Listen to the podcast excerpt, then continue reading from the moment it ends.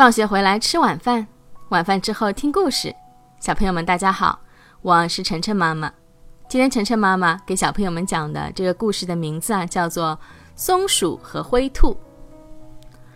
松鼠从松树上跳下来，到小溪边喝水；灰兔从草丛中钻出来，也到小溪边喝水。松鼠一边摆动着毛茸茸的大尾巴，一边对灰兔说：“你看。”我的尾巴多么长，多么漂亮！这是世界上最好的尾巴。再看看你的尾巴，又短又丑，我真为你难过。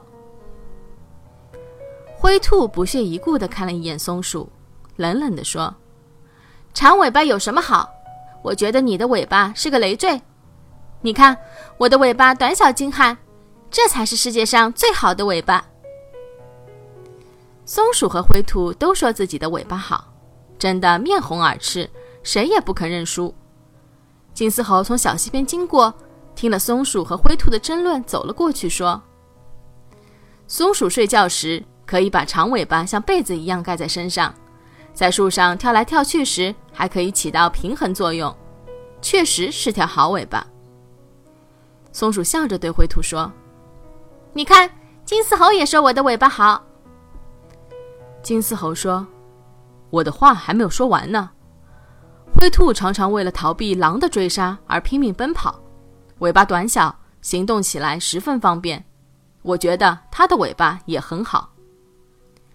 灰兔对松鼠说：“你看，金丝猴也说我的尾巴好。”金丝猴语重心长地说：“如果把你们的尾巴相互换一下，那会出现什么情况呢？”